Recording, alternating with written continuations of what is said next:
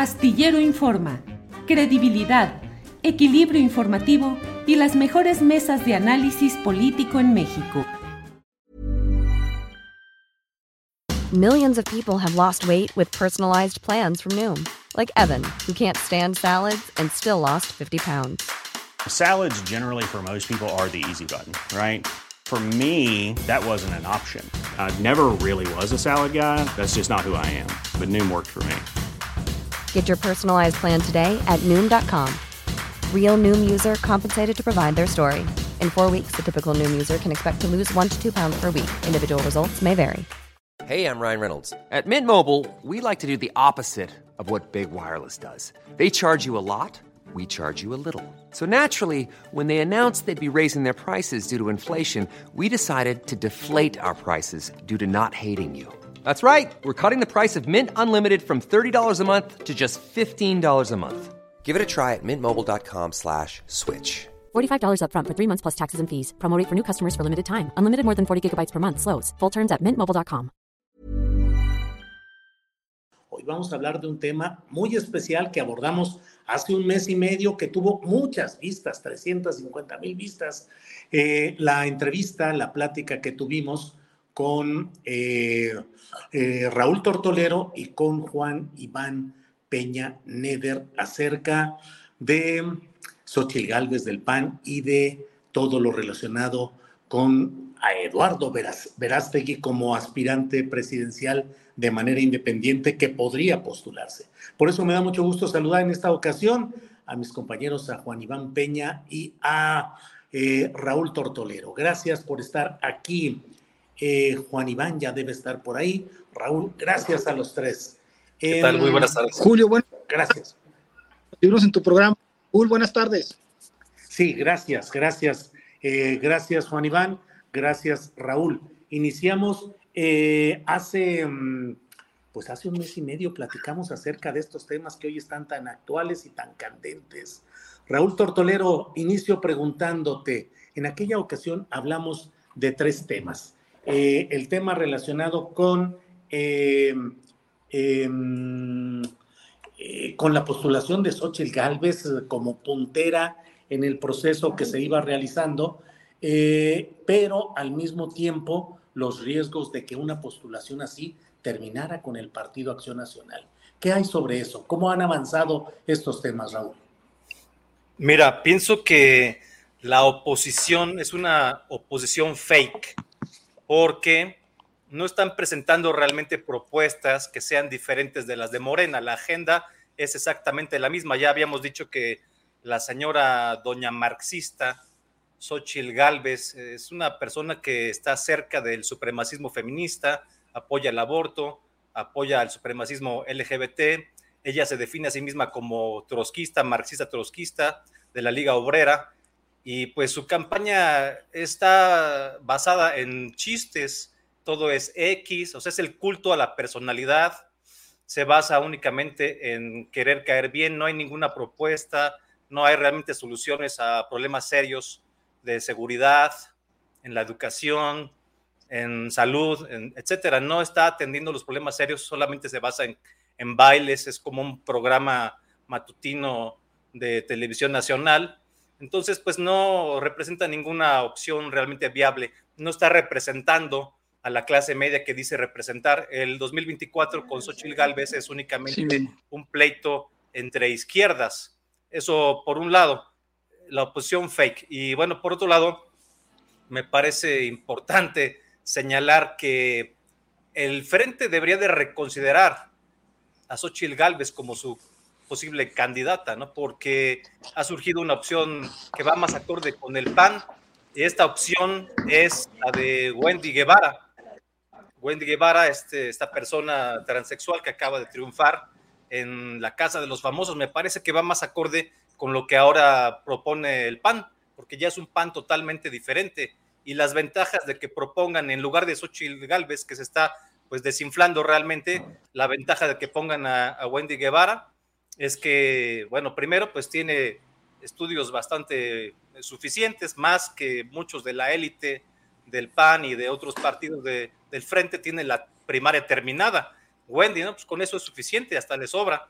también tiene, pues es, es trans y pues con esto lleva mucha ventaja por muchas otras personas sobre Xochitl también, porque en el PAN, pues cada día les gustan más este tipo de perfiles, entonces pues está bien que vaya Wendy Guevara como candidata del frente. Y por último, cosa no menos importante, trae 18 millones de, votos que ganó en su concurso. Entonces, pues es más de la votación que tuvo Ricardo Anaya en las elecciones presidenciales en el 2018. Entonces, yo creo que eh, la candidata ideal para el frente en lugar de Xochitl Gálvez sería Wendy Guevara. Me parece que es lo, más acertado que podrían hacer.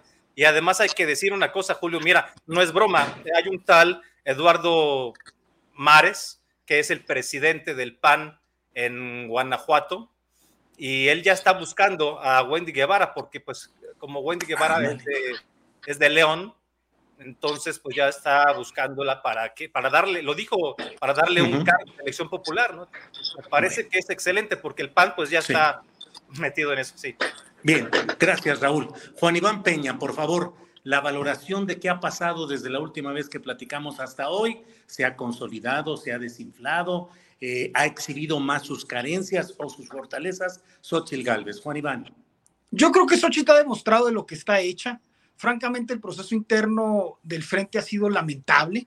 Hemos visto desde denuncias de ella misma hasta posiciones del PRI este, y, digamos, en la recta final, eh, el acomodo de Krill, que no quiso salirse, a pesar de que se lo trataron de imponer, de Beatriz Paredes, que es una mujer con mucha experiencia y decidió robar la base, y de Xochitl Galvez nos demuestran de qué están hechos. Están hechos de poca consistencia y de poca madurez. Se trata de una imposición de Claudio X González a las cúpulas partidistas y lo que estamos viendo es que este proceso interno, en lugar de fortalecerla, la demeritó.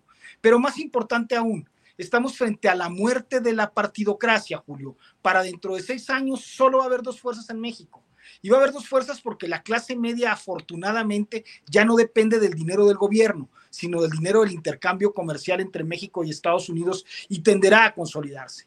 Y nunca un modelo económico es rebasado por un modelo político. Entonces estará la izquierda del centro hacia allá, representado por Morena, y la derecha eh, del centro hacia, hacia la derecha, representado por nosotros. Julio, yo te anuncio con claridad que este será el último proceso electoral en que PRI, PAN y PRD, estos partidos históricos y ya rebasados, van a presentar candidatos con alguna viabilidad. Es obvio que se están cayendo y por otro lado, alternativas ciudadanas como la de Eduardo Verástegui se consolidan solas, sin que tenga que hacérseles nada para que sigan creciendo, Julio. Bien, gracias Juan Iván. Eh, Raúl Tortolero, hablamos en aquella ocasión de la posibilidad, que bueno, en este espacio lo hemos ido señalando con toda anticipación, de que Eduardo Verástegui sea el candidato de esta corriente que yo digo que es ultraderecha, extrema derecha, luego me dicen que no es esa la clasificación exacta, pero ese no es el punto. El punto es que está en esa viabilidad. Pero Raúl, ¿qué tan en serio va esa propuesta y por qué no se anuncia o cuándo se anunciaría, Raúl? Yo creo que está Eduardo Verástegui a unos días de anunciar que sí se va a lanzar a contender por la presidencia como independiente. Ahorita está pues obviamente trabajando muy duro en lo de su película y hay que decir que se ha logrado reunir con personajes de lo más relevante, con Donald Trump, con el presidente de, El Salvador, Bukele, con el presidente de Guatemala, Yamatei, con el presidente de, Costa Rica, Chávez, con, el, con congresistas de Perú, en fin, o sea, está trabajando en sumar, en lograr acuerdos para, los niños, para beneficio de los niños y pues en cambio, pues López Obrador únicamente está dividiendo a, la gente, mientras Eduardo Verástegui está sumando, haciendo alianzas, trabajando para los menores, para combatir el, tráfico y con fines de explotación sexual, pues López Obrador hace que no oye las preguntas que le hacen sobre los de Lagos de Moreno, en fin, muy diferente el enfoque, pero creo que Verástegui es el único candidato, va a ser el único candidato auténtico, serio, que realmente representa a las clases medias y además que representa también al conservadurismo y a todo el catolicismo y cristianismo del país, porque defiende los siete pilares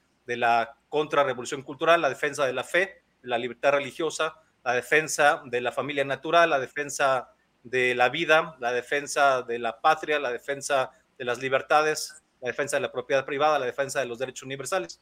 Los siete puntos, los siete puntos de la agenda conservadora que nadie más defiende. Entonces, pues eso abre un espacio para que Verástegui pueda eh, competir y habiendo orado y habiendo consultado con, pues, con la gente, con mucha gente, que queremos que vaya él. El hecho de que haya triunfado Milei en estas elecciones, Milei en Argentina, Javier Milei, le abre la puerta realmente, relanza, digamos, todo este ímpetu que ya traíamos, porque pues Milei es un candidato antipartidos, un candidato que trae una narrativa de crítica a los partidos viejos, gordos, tradicionales, corruptos, y es la misma narrativa que está utilizando en cierta forma Verástegui. Entonces, sí se puede eh, alcanzar un porcentaje fuerte eh, siendo independiente. Eso es el mensaje que nos manda mi ley, que recibimos aquí en México, pues con todo el entusiasmo.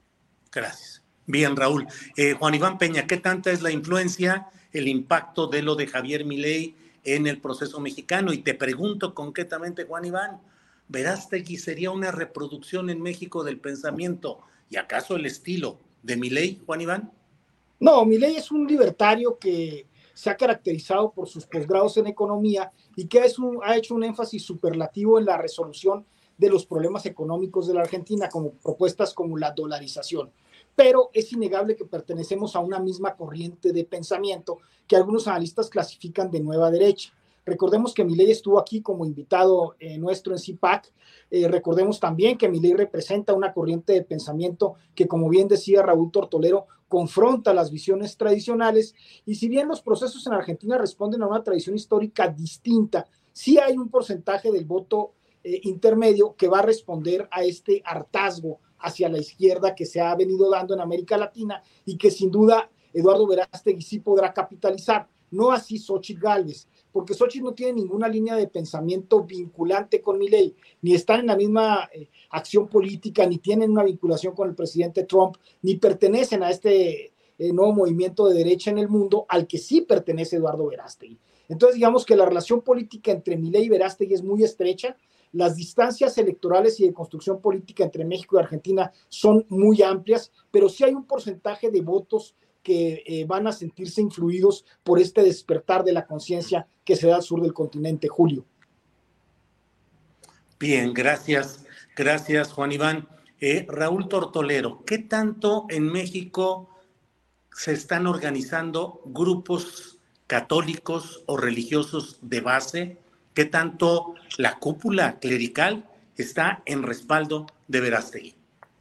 No se puede hablar de eso en México porque además pues hay reglas muy estrictas que uno puede estar de acuerdo con ellas o no. Yo estoy en contra, por ejemplo, de eso, pero bueno, como quiera la ley es la ley. O sea, en México se cercenan los derechos humanos, los derechos, más exactamente los derechos políticos y electorales de todos los ministros de culto, cosa que, por ejemplo, pues en Brasil no sucede.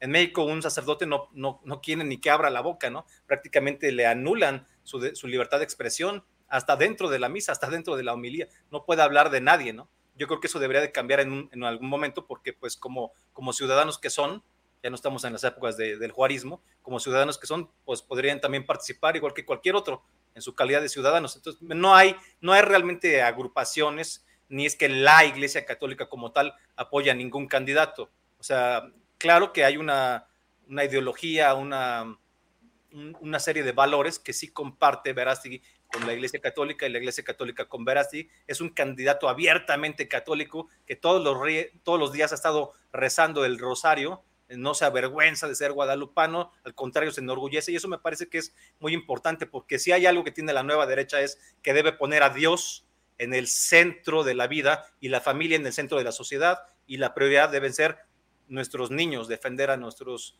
menores de todo tipo de abusos, inclusive de los libros de la, de la SEP, que también son un gran abuso contra los niños, de hecho sea de paso. Entonces, en ese sentido, pues sí hay coincidencias. Ahora, no, no es que haya grupos específicos que estén apoyando a, a, a Verástegui que tengan una connotación católica, ¿no? Pero todo aquel que apoye a Verástegui sí tiene que dar la cara no se puede uno estar escondiendo, tiene que decir su nombre y su apellido. Todo lo demás realmente no le abona, ¿no? Si hay alguien que quiera apoyar a Verástegui, sea del grupo que sea, lo va a hacer a título personal, no como agrupación eh, religiosa ni nada, y tiene que dar la cara. Eso es un mensaje importante, ¿no?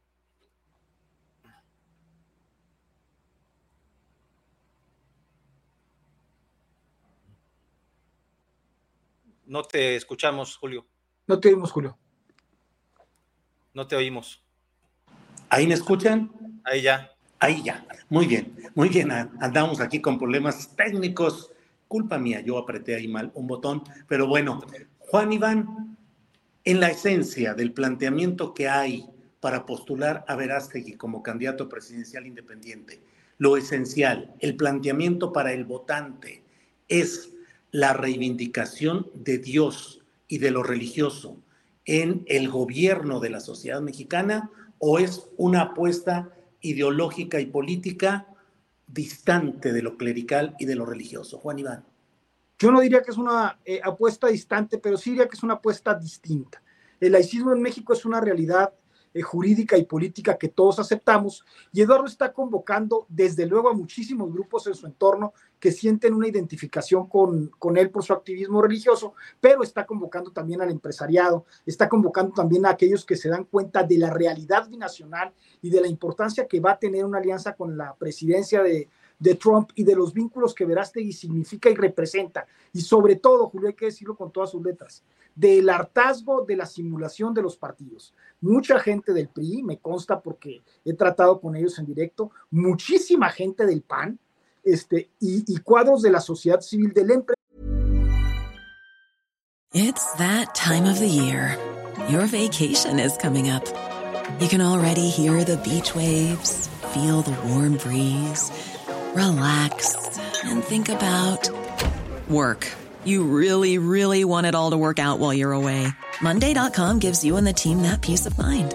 When all work is on one platform and everyone's in sync, things just flow wherever you are. Tap the banner to go to Monday.com. Millions of people have lost weight with personalized plans from Noom, like Evan, who can't stand salads and still lost 50 pounds. Salads, generally, for most people, are the easy button, right?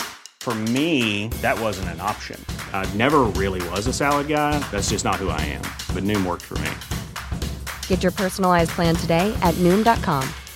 Real Noom user compensated to provide their story. In four weeks, the typical Noom user can expect to lose one to two pounds per week. Individual results may vary. Me han buscado, nos han buscado para sumarse a este proyecto.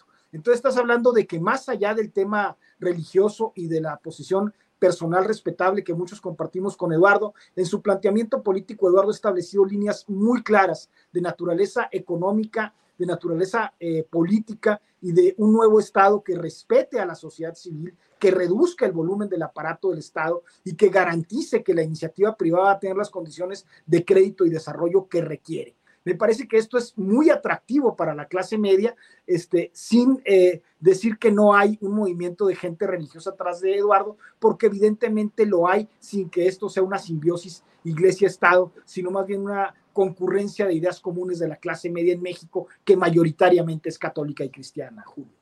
Gracias, Juan Iván. Eh, Mm, Raúl, para tener una idea de qué podría ser la candidatura de Verástegui, te pregunto, recordando algo de lo que propone el propio eh, eh Milei en Argentina.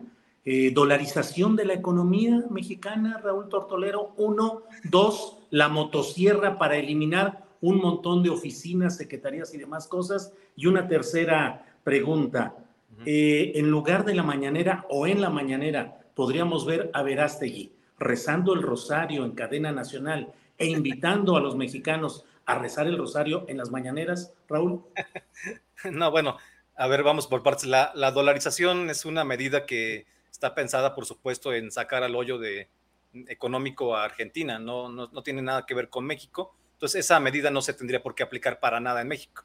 Número dos, la motosierra para disminuir las instituciones inútiles del Estado que absorben presupuesto, que tienen a mucha gente en nómina, que son un pretexto para la corrupción, para desviar fondos, para meter a los amigos, a los, a los parientes, pues yo creo que eso sí, sí habría que reducir al Estado, un Estado más pequeño, pero más eficiente. En eso sí estamos de acuerdo, yo creo que eso sí sería una, una, medida que se puede tomar. Esto es una medida, digamos, del marco del liberalismo clásico, no es un invento ni de mi ley, ni, ni sería un invento de, de veras, ya está planteado así, ¿no? O sea, un Estado más compacto, de menos gasto, y también pues sin ese tipo de mega asistencialismo que es para comprar la voluntad de la gente.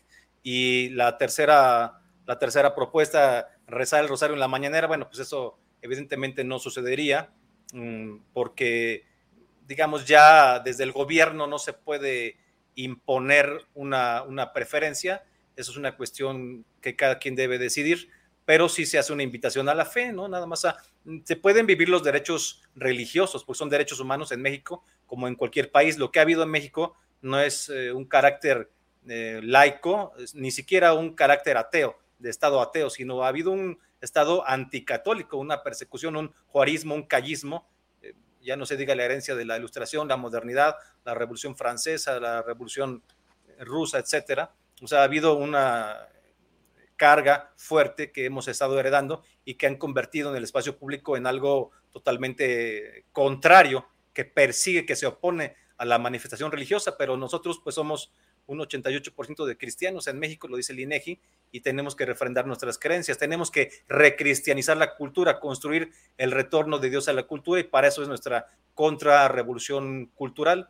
Yo creo que en esa línea estamos, pero no se le obliga a nadie y mucho menos desde el poder. Eso sería pues algo absurdo, ¿no? Se tiene que respetar a todo tipo de personas, sean ateas, sea quien sea, ¿no? Bien, gracias. Uh, Julio, nada más antes, un tema que me parece que es toral para nosotros y tú no tocaste, el tema de la seguridad. Ante los grupos del narcotráfico que le piden a los detenidos que maten a sus propios compañeros, ante esta extraña actitud de gran parte del poder eh, en todos sus órdenes de colusión, nosotros sí exigimos ley y orden. Verástegui sí significaría un nuevo modelo de combate a la delincuencia que tendría que ver con una eh, definición distinta de cómo combatir al crimen organizado, cómo desarmarlo, cómo acotarlo y cómo volver al Estado a su estado natural y cómo restringir la colusión y la evidente corrupción de muchos ámbitos de la seguridad y del poder con estos grupos que ya tienen a México contra la pared, Julio. Me parece que ¿De qué hablas, Juan Iván? ¿De mano dura al estilo Bukele en El Salvador? No, hablo de una medida combinada en que en primer lugar se entienda que gran parte del narcotráfico se debe a la pobreza, como lo proclama Andrés Manuel, pero no lo resuelve. Y nosotros lo resolveríamos a través de crédito directo y garantía, y también a través de una nueva eh, justicia transicional en la que logramos que decenas de miles de millones de dólares que están en las albercas entren a la economía para que refinancien eh, la posibilidad de la mano de obra eh, mexicana, entendiendo casuísticamente al narcotráfico y conduciendo las cosas con los Estados Unidos para que asuman su responsabilidad directa en el tráfico de armas y en el consumo de su sociedad. Pero tenemos que detenerlo con inteligencia ya. No podemos ahí sí jugarle al asustadizo cuando la realidad social nos ha rebasado a todos. Tenemos un plan inteligente y de fondo para resolverlo que tiene que ver con justicia transicional, que tiene que ver con no condenar a los que están en el tema del narco o llegaron al tema del narco por hambre y que tiene que ver con resolver su situación económica en muchas zonas del país. También tiene que ver con otros mecanismos de vinculación y organización que van a rápidamente desarmar al narcotráfico, quitar los millones de fusiles automáticos que hay para que el narco deje de ser un cobrador de piso y para acotar a estas instancias. Julio, hablamos de un plan de fondo bien diseñado que va a resolver lo que nadie ha querido resolver en México, ni el corrupto PAN, ni el corrupto PRI, ni el corrupto PRD y ahora el ineficaz Morena, ¿no?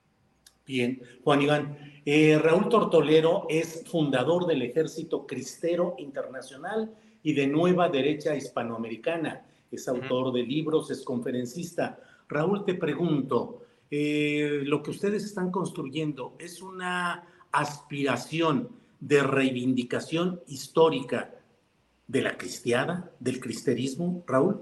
Sí, bueno, hay que ver que estamos eh, casi a 100 años ya de la guerra cristera que ocurrió entre 1926 y 1929, pero en ese momento pues sí hubo una lucha armada, no hubo más remedio que irse, muchos de los católicos se tuvieron que ir al recurso de las armas porque estaban siendo asesinados sacerdotes, estaban siendo cerrados los templos, mucha gente estaba siendo asesinada por el gobierno federal, pero 100 años después no tenemos esta situación de, violencia tan específica contra los católicos, aunque sí hay que decir que México es el país pues más peligroso para ejercer el sacerdocio, porque en este sexenio van nueve sacerdotes asesinados y se han pues eh, vandalizado muchísimos templos, etcétera. Entonces, eh, lo que estamos haciendo ahora más bien es eh, reivindicarnos como cristeros, pero en una contrarrevolución cultural. Nuestra lucha es una lucha pacífica sin armas, es una lucha a partir de la oración, a partir de la educación, a partir de la transmisión de la comunicación de los valores, del diálogo, pero sí tenemos que ser cristeros porque nuestros valores están siendo atacados, no por un Plutarco de Elías Calles, sino por una multiplicación de Plutarcos de Elías Calles. Entonces, la defensa debe ser no nada más, inclusive en, solo en México, sino en todo Occidente. Estamos luchando por salvar la cultura tradicional, los valores tradicionales de la cristiandad, o sea, de Occidente. Y esto se tiene que ver pues en todos los ámbitos, en el ámbito de las, de las leyes, en el ámbito de la familia, en el ámbito de la educación. Ahí están todos los embates visiblemente, ¿no? Los libros de la SEP queriendo supuestamente deconstruir los valores tradicionales, queriendo em, eh, atacar de alguna forma la educación que dan, que corresponde solamente a los padres sobre sus hijos, etcétera, etcétera, etcétera. Pero eh, pues tenemos que expandir nuestra, nuestra lucha y no avergonzarnos de lo que somos, defender nuestro derecho a la libertad religiosa en, cualquier frente.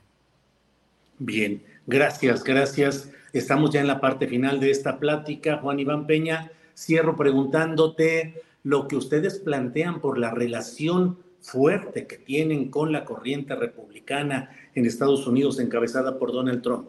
Lo que proponen con Verástegui es la reproducción de un estilo de gobierno como el de Donald Trump en Estados Unidos, Juan Iván? Sí, en lo que tiene que ver con un capitalismo mucho más eh, sofisticado y eficaz que garantice que la clase media tenga acceso al crédito. Una medida típica, crearemos 200 o 300 patentes de banco regional para que puedan activar la economía de manera eficaz, como fue en el desarrollo estabilizador.